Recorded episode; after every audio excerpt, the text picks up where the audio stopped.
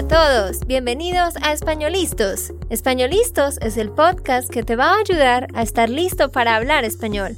Españolistos te prepara para hablar español en cualquier lugar, a cualquier hora y en cualquier situación.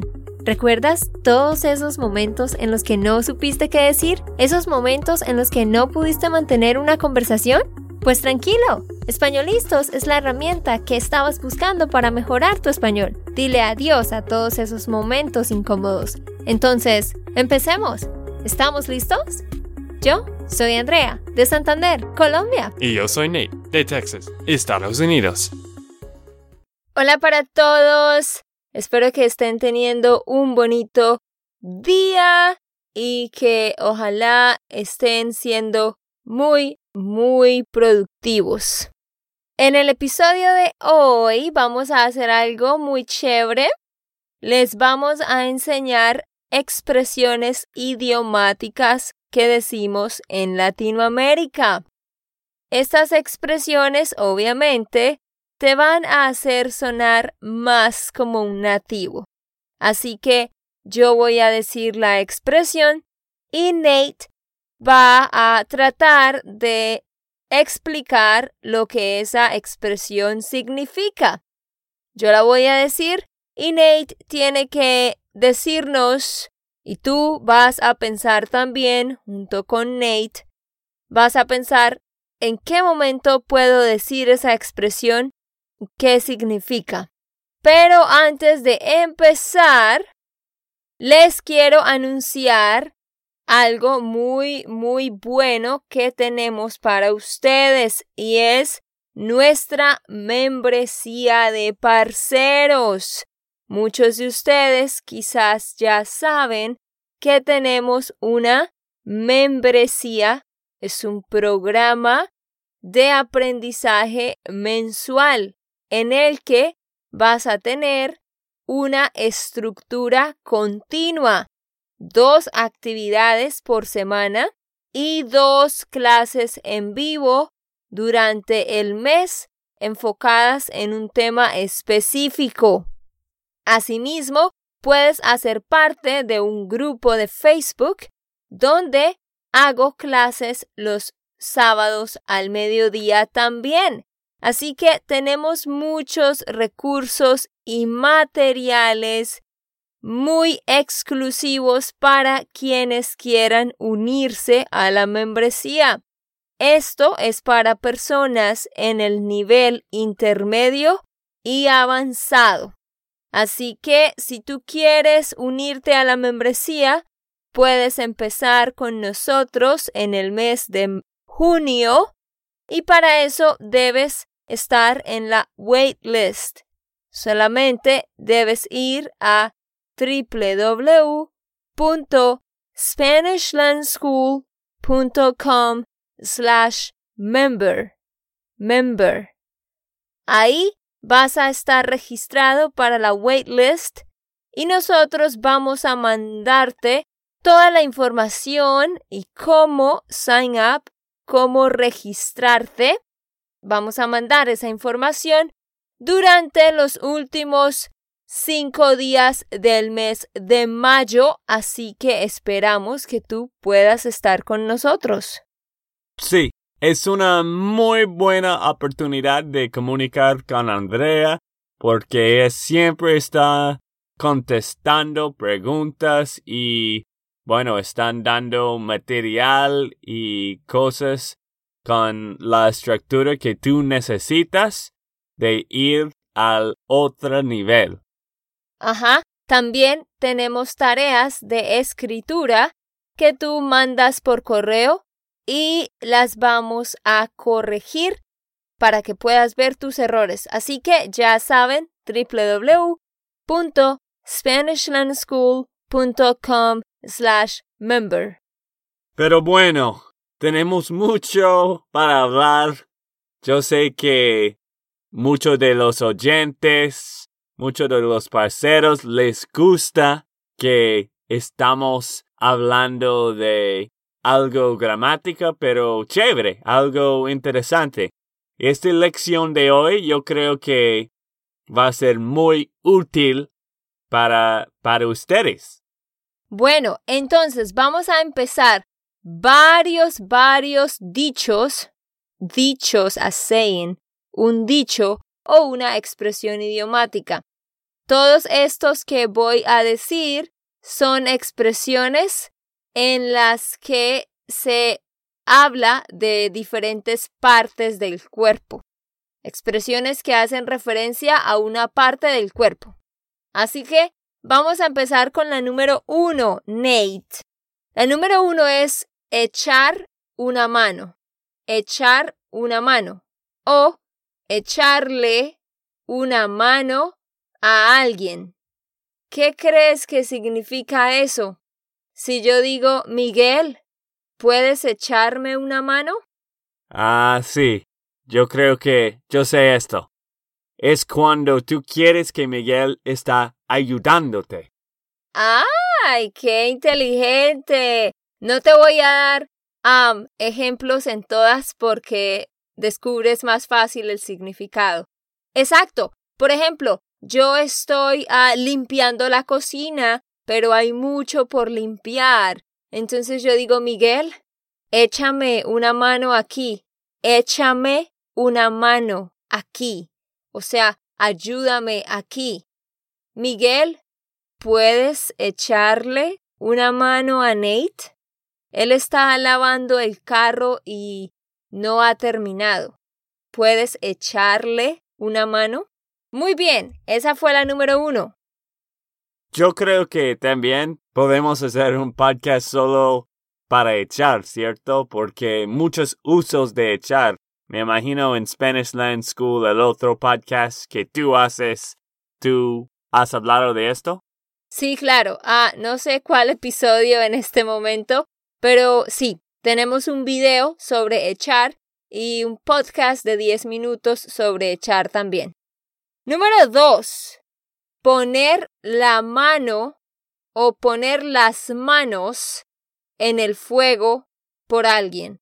Poner las manos en el fuego por alguien. ¿Qué significa eso? Si yo digo, hmm, yo digo, no, por mi hermana Valentina yo pongo las manos en el fuego. Yo pongo las manos en el fuego. O algunos lo dicen con el verbo meter, meter las manos en el fuego. Yo meto las manos en el fuego por Valentina. ¿Qué piensas? Bueno, yo creo que cuando tú pones tu atención o tú estás tratando de ayudar a alguien en algo. No. Incorrecto. ok. ¿Qué es? Lo que significa poner las manos en el fuego por alguien es defender a esa persona, estar a favor de esa persona.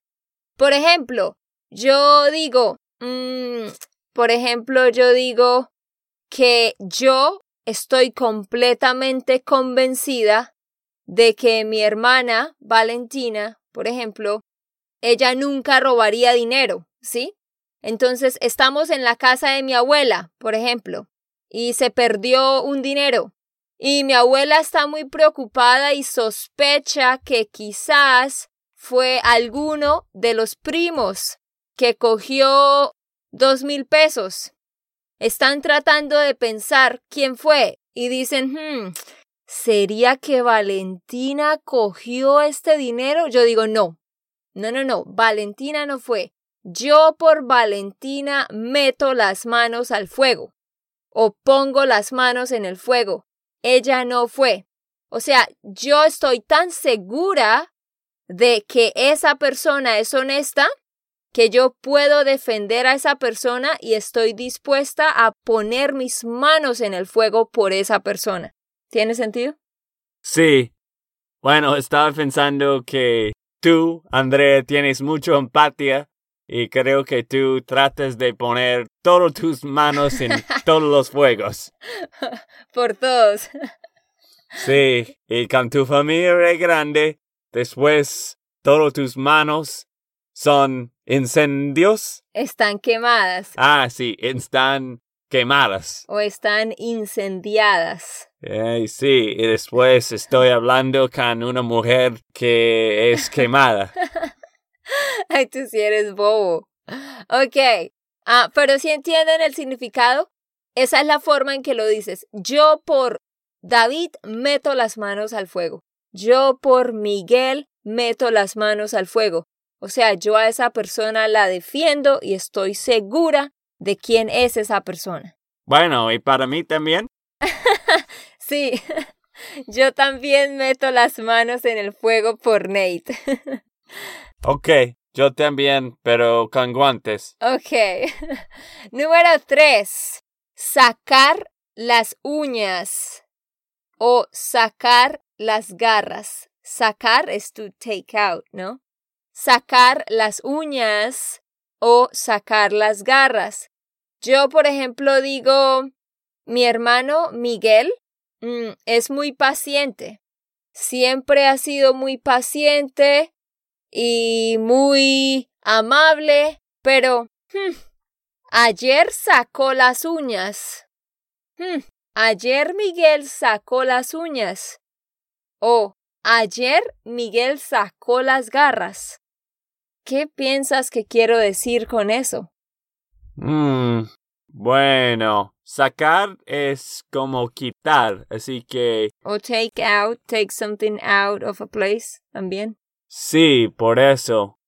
Yo creo que cuando alguien está haciendo algo mal, no sé. Bueno, el mejor ejemplo que te puedo dar es piensa en un gato.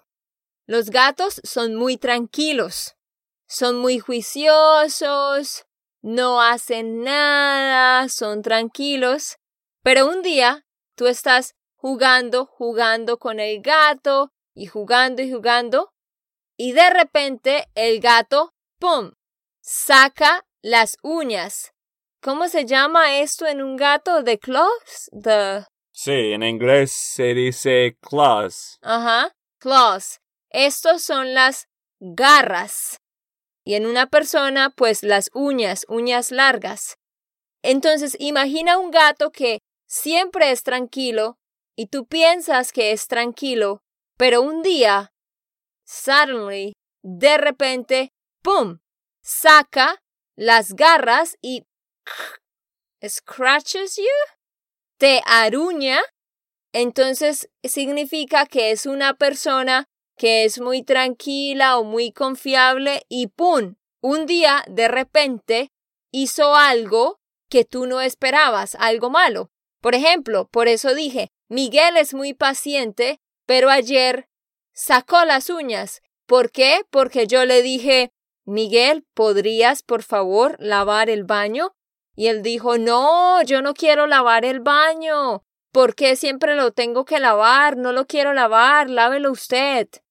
Entonces yo digo que él sacó las uñas, o sea, hizo algo que yo no me esperaba, algo malo. ¿Tiene sentido?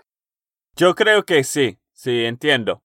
Vale, vamos para la número cuatro. Ser, uña y mugre. Ser, uña y mugre. En otros países dicen ser, uña y carne. O sea, esto es eh, por ejemplo, yo digo, mm, mi prima Paula y mi hermana Valentina son uña y mugre. ¿Qué crees que quiero decir con eso? Bueno, ok. Esto sí yo entiendo. Esto es cuando alguien está muy cercano a la otra persona. Como tú y yo somos uña y mugre. Somos uña y carne. Ah, sí. Ser uña y mugre con alguien es ser muy amigo de alguien. O sea, dos personas que siempre están juntas y hacen todas las cosas juntas y pasan mucho tiempo juntos. O sea, no se separan. Como una uña, de nail. Tu uña a veces tiene mugre y es difícil de quitar, o sea, es difícil de separar. O la uña con la carne de tu dedo es difícil de separar. So, de ahí sale esta expresión. Muy bien. Siguiente, siguiente frase. Hacerse la boca agua. O sea, yo digo, la forma en que digo esto es, ush, se me hace agua la boca. Esa es la expresión. Yo, por ejemplo, digo, ush, veo esas costillas de cerdo y se me hace agua la boca. ¿Qué significa eso, Nate? Bueno, yo creo que entiendo esto también, porque cuando alguien tiene mucho hambre y está viendo comida que es riquísima, que es muy, no sé, agradable. Deliciosa. Deliciosa. Tú tienes agua en tu boca como un perrito. Exactamente, ajá. Yo veo una comida y digo, uff, se me hace agua la boca. O sea, deseo comer esa comida. Deseo tomar esa limonada. Deseo comer ese helado. ¿Vale? Entonces, cada vez cuando tú veas algo de comer que es muy rico, diga, uff, Veo ese helado y se me hace agua la boca. ¿Tú dices esto a veces o no? Sí, yo lo digo. Creo que contigo no, pero mm, en Colombia lo decimos mucho. También, por ejemplo, estamos caminando en una caminata y estoy muy cansada y empezamos a hablar de comida o de bebidas y mi hermano menciona, por ejemplo, un jugo de maracuyá. Yo puedo decir algo como, Miguel, no, no, no, no hable, no hable de jugos porque se me hace agua a la boca. No hables de jugos porque se me hace agua a la boca. El solo pensar en esta comida me dan ganas de comer o tomar eso. ¿Listo? Listo. Número 6. Tener algo en la punta de la lengua. Tener algo en la punta de la lengua.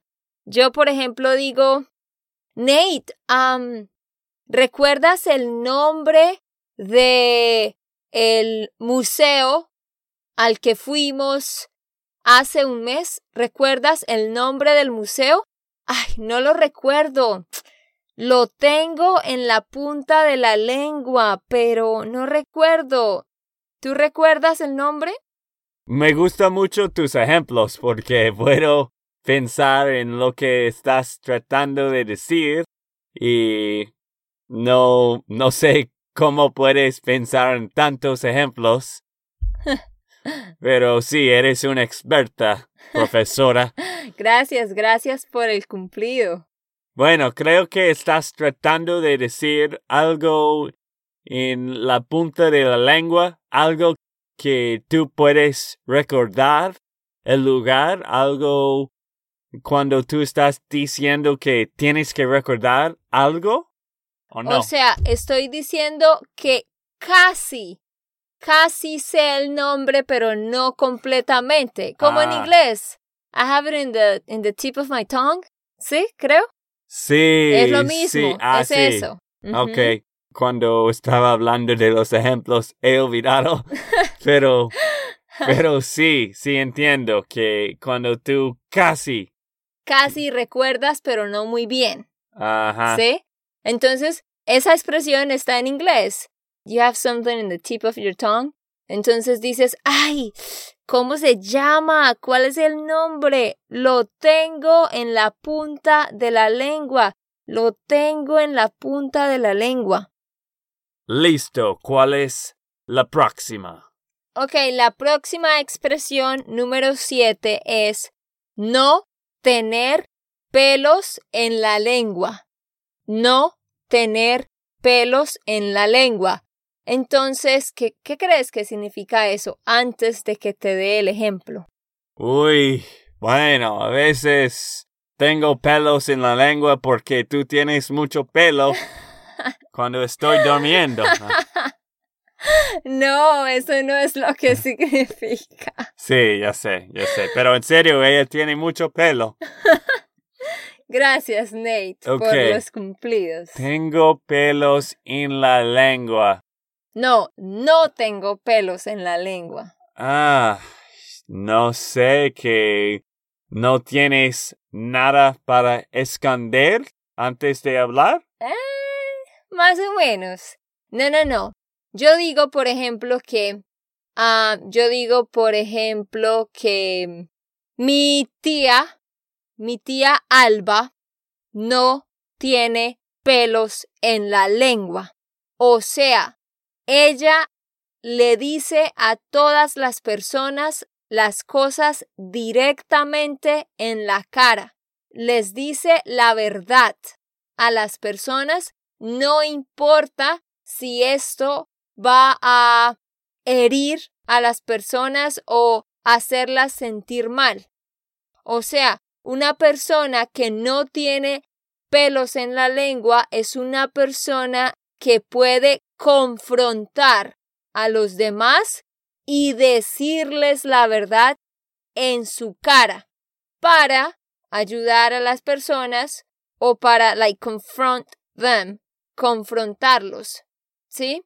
Entonces, por ejemplo, por ejemplo, yo diría que, eh, por ejemplo, mi primo está durmiendo en nuestra casa y mi mamá quizás diría, ay, es que Camilo no tiende la cama, Camilo es desordenado, pero ah, no sé cómo decirle, es que él va a sentirse mal. O sea, ella no es capaz de confrontar a mi primo Camilo. Pero mi tía Alba, a ella no le importaría. Ella diría, Camilo, tú eres muy desordenado y tu habitación está desordenada. Si tú vas a dormir en mi casa, tú necesitas organizar tu cuarto. Así que organízalo ahora mismo. Esa persona no tiene pelos en la lengua. Es capaz de decir las cosas así directamente. Ah, sí. Yo creo que a veces el problema que yo tengo es que no tengo ningún pelo en mi lengua cuando estoy hablando contigo. Somos muy honestos, ¿no? Ajá, sí, exacto. Nate no tiene pelos en la lengua. O sea, Nate es capaz de decir las cosas así directamente, sin importar lo que pase, porque es la verdad.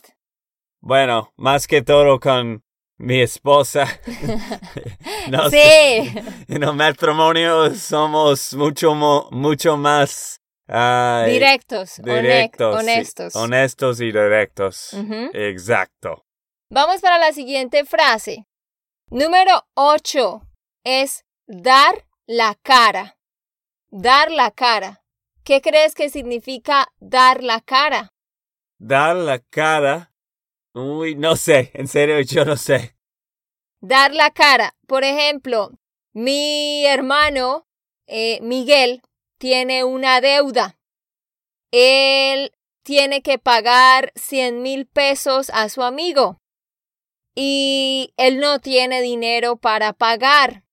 Entonces su amigo lo está llamando, llamando, llamando a cobrar el dinero y Miguel no contesta el teléfono. El amigo está mandando mensajes, mensajes y Miguel no contesta los mensajes. El amigo viene a la casa de Miguel y Miguel le dice a mi hermana, Valentina, dígale a, a Juan que yo no estoy, dígale que yo no estoy.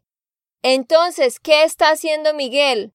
Miguel no está dando la cara, no está siendo responsable, no está facing the responsibility, no está afrontando la responsabilidad. Así que yo le diría, Miguel, no sea irresponsable, de la cara, de la cara, like face this issue that, like be responsible. ¿Tiene sentido? Sí, sí, ahora entiendo. Número 9. Echar en cara. Echar algo en cara. Echarle algo en cara a alguien.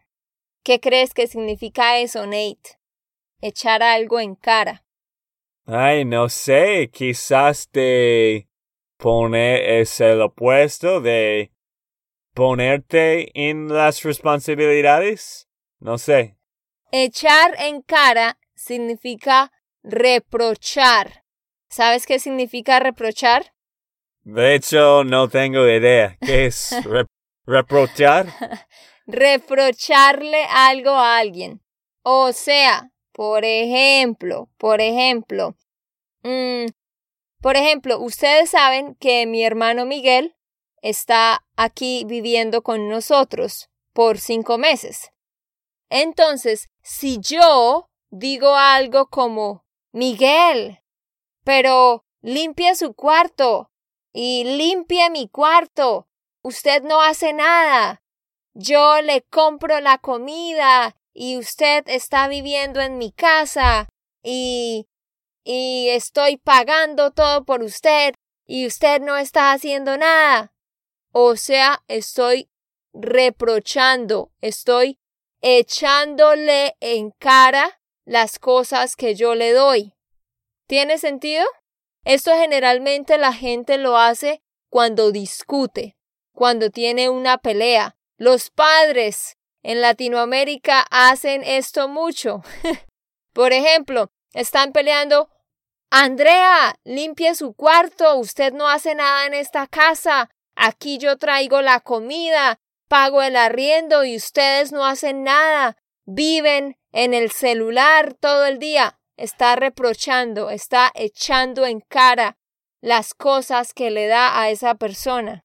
Me imagino que este has escuchado muchísimo en tu vida ya, ¿no? Eso me parece muy, muy común, ¿no? Ajá, muy común de todos los papás cuando están enojados, ellos echan las cosas en cara, como reclaman y le recuerdan a la persona, estoy dándote muchas cosas y tú no haces nada. Ay, qué mal. sí, es mal, pero los papás lo hacen, es, es muy común. Y bueno, vamos para el número 10. El último, ¿no? Ajá, la última frase. Tener cara dura. Tener cara dura. ¿Qué crees que significa tener cara dura? Yo digo, hmm, Mayra tiene cara dura. ¿Qué piensas? Quizás... Ay, no sé. Ella es muy fuerte o no quiere cambiar. De hecho, yo no sé. una persona con cara dura es una persona que no tiene vergüenza. Es una persona que es un poco irrespetuosa y no prácticamente no le importa nada. Por ejemplo, por ejemplo, si yo voy a un lugar y en ese lugar las personas me tratan mal y hablan mal de mí, ¿cierto? Pero yo sigo yendo a este lugar, o sea, no tengo dignidad, ¿sí? A pesar de que hablan mal de mí o a pesar de que yo hice algo malo, voy a este lugar, no me disculpo, no, no me importa que, que yo haya hecho algo malo o que esas personas hablen mal de mí, entonces yo tengo cara dura. Por ejemplo, yo digo, el papá de, de, de Juliana no quiere al novio de Juliana. Y siempre que el novio de Juliana va a su casa, el papá de ella lo trata mal. Es, es grosero con él. Pero ese chino ese muchacho tiene cara dura porque sigue yendo a este lugar aunque lo traten mal. ¿Tiene sentido? Yo creo que sí, ahora entiendo. En cierta forma es una persona fuerte, como tú decías antes, porque no se deja afectar. Ok, dinos si te gustó este ejercicio Y algo que puedes hacer porque queremos que tú estás aprendiendo, no solo escuchando. Mándanos una frase. Debajo de este podcast, espanolistos.com slash frases. espanolistos.com slash frases. Tú puedes descargar la transcripción, pero debajo del podcast pones tu ejemplo usando uno de estos 10 frases. Y no solo pones este ejemplo, trate de usarla con alguien. Ajá, mándanos un ejemplo en un comentario y dinos si quieres que hagamos más episodios enseñando expresiones como estas, porque en verdad hay muchísimas. Así que ya nos vamos. Recuerda ir a www.spanishlandschool.com slash member para que te inscribas a la waitlist de la membresía de parceros y te vamos a mandar el mensaje para inscribirte a finales de mayo. Ok, esto fue todo por el episodio de hoy. Esperamos que les haya gustado y que hayan aprendido. Y recuerda, si sientes que estás listo para aprender español, solo da un clic en Español Listos. No olvides dejar tus comentarios de lo que te gustó y los temas que quieres que tratemos. Suscríbete y déjanos tus reseñas. Españolistas les dice chao chao y hasta, la próxima.